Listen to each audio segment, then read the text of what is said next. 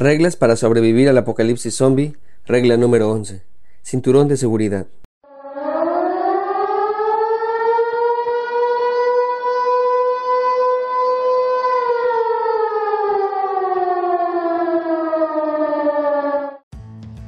No sé si esté de acuerdo conmigo, pero hay leyes que no deberían de existir. Y no me refiero a esas leyes absurdas que solo justifican cierta agenda política.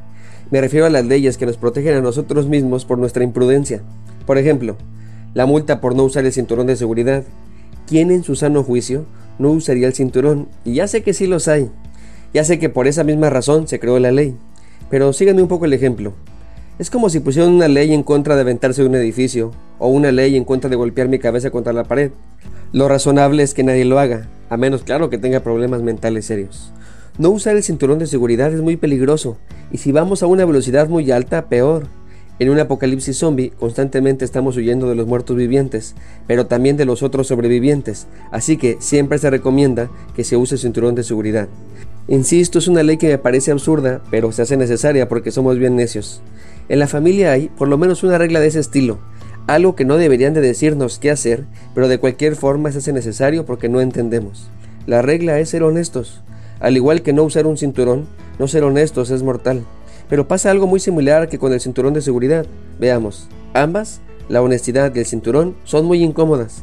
Ambas, puedes no usarlas y tal vez ese día no te pasa nada, pero sin duda pasará.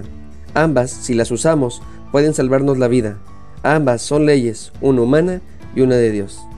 Creo que es importante aclarar que no me refiero solo a decir la verdad o a ser sinceros, sino a ser honestos, que por supuesto las incluye. Para nadie será una sorpresa si les digo que honestidad deriva de honesto, y ambas tienen su origen en la palabra honor.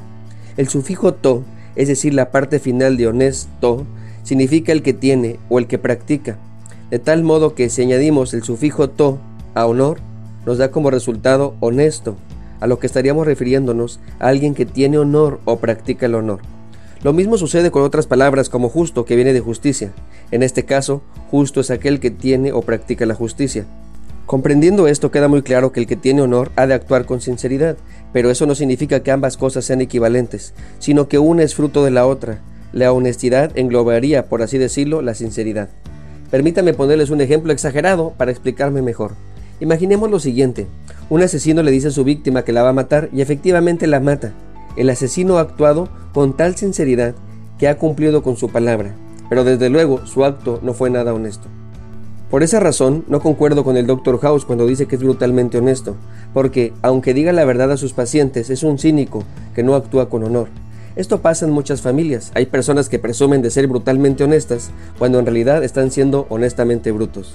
Decir cosas como, es la verdad, eso es lo que pienso, ¿qué? ¿Prefieres que te diga una mentira? Eso es lo que quieres, ¿verdad? Que te mienta. Pues eso voy a hacer. Ya no te diré lo que pienso, ni lo que siento, te diré lo que quieres escuchar.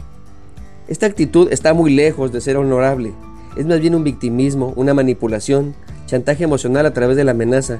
Es la actitud de un cínico. Tal vez pudiéramos confundirlo con un hipócrita, pero creo yo que la diferencia es que este último no se cree lo que dice, es decir, sabe que está mal y cuando lo confrontan se avergüenza. El cínico no siente esa vergüenza, al contrario, está orgulloso de despepitar sus verdades, según él quiere sacarnos de nuestro mundo que está basado en la mentira. Como diría José Ortega y Gasset, un cínico es uno que sabe el precio de todas las cosas y no sabe el valor de ninguna.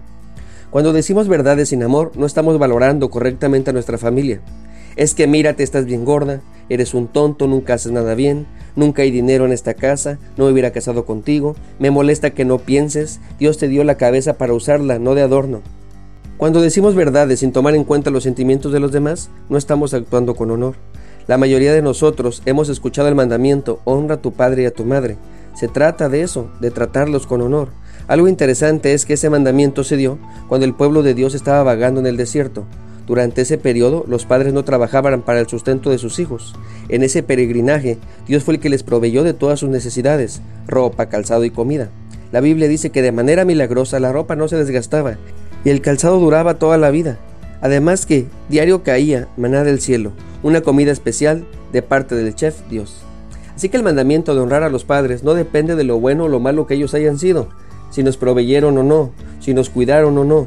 Depende de que tu Padre Dios te dio la vida y Él nos pide que le demos honra. es decir, que seamos honestos con ellos. El mandamiento divino va más allá de solo hacer favores de vez en cuando. Nos habla de respeto, de admiración, de reverencia, de tenerlos en alta estima. En palabras más sencillas, es aceptar que no somos iguales, que ellos tienen, permítanme la expresión, un rango superior. El honrar aplica para toda la familia. Algunos han sugerido que deberíamos interpretar padre o madre por familiares, familia o mentores. Aunque tal vez eso es debatible, hay algo de razón, porque más allá de la indicación directa hacia los padres, tenemos el principio que ese sí aplica para todos, dar honra. En nuestro hablar debemos siempre decir la verdad, pero con respeto, admiración, reverencia y alta estima. Les cuento un chisme. Hace tiempo explicando esto mismo a un hermano que era mega fan del Dr. House, hasta se vestía como él y se dejaba la barba, solo que este era morenito y gordito. Era Dr. House versión mexicana. De hecho, mis amigos y yo le pusimos como apodo el Dr. Simi, porque era lo mismo pero más barato. Bueno, pues, él admiraba que fuera muy honesto, y según él eso le gustaba, y hasta me decía que sí deberíamos ser todos honestos. Me soltó aquel dicho que dice, la verdad no peca pero incomoda y el versículo de la verdad os hará libres. Yo trataba de explicarle, pero él no se dejaba. Le dije que la verdad a veces sí es pecado, y le explicaba que cuando no se dice con amor, cuando se insulta, cuando hiere, cuando no se toman los sentimientos de los demás, que sí es pecado. También le expliqué que ese pasaje de la verdad os hará libres, cuando dice verdad no habla de veracidad, es decir, que no es del verbo sinceridad o de hablar con franqueza, ni decir verdades, sino que habla de Cristo. El texto textual dice así, y conoceréis la verdad y la verdad os hará libres. Este pasaje debe de leerse de este modo, y conocerás a Cristo y Cristo te hará libre. Es más, le enseñé que en ese mismo capítulo 8 del Evangelio de Juan, unos versículos más adelante, Jesús dice así, Así que, si el Hijo os libertare, seréis verdaderamente libres. Está claro, trata de Cristo. El hermano como que se estaba convenciendo de mis palabras, hasta que me dice, está bien, pastor, está bien. Entonces, ¿qué? ¿Le tengo que mentir a mi esposa? En lugar de decirle que está gorda, ¿qué le digo? ¿Que es una Miss Universo? Yo le dije que no, que para nada. Lo que tiene que hacer es concentrarse en sus virtudes. Seguramente ella tiene dones de parte de Dios. Por algo usted se casó con ella, le insistí. Usted está cometiendo el error de solo fijarse en los aspectos que a usted no le gustan. Hay cosas que no tenemos que decir, aunque sean verdad, pero tampoco tiene que mentirle. Dígale la verdad, trátela con honor, es decir, sea honesto. Entonces me dice, ni gordita le puedo decir. Me dio risa y le dije yo, dígale como quiera, pero con amor. Pero si ella no le gusta eso, entonces no, hermano. Le dije, trátela como si usted estuviera en deuda con ella. Fue entonces cuando el hermano entendió y me dijo, sí, le debo toda mi gordita, ella siempre está allí, siempre me cocina aunque esté cansada, siempre me atiende. Luego yo soy grosero con ella y ella es bien linda, siempre me está abrazando y me dice que todo va a estar bien. Eso es lo que tenemos que hacer, reconocer que sin ellos no somos nada. Usemos el cinturón de seguridad. Seamos honestos como Dios manda. No vaya a ser que nos estrellemos contra nuestras propias palabras. Valoremos a nuestra familia por lo que son y no por lo que deberían de ser. Eso mismo hace Dios. Él mostró su amor para con nosotros en que, siendo aún pecadores, Cristo murió por nosotros.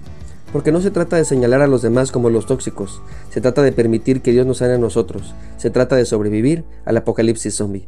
Soy el pastor Alex Cunillé y estaré orando por ti y por tu familia.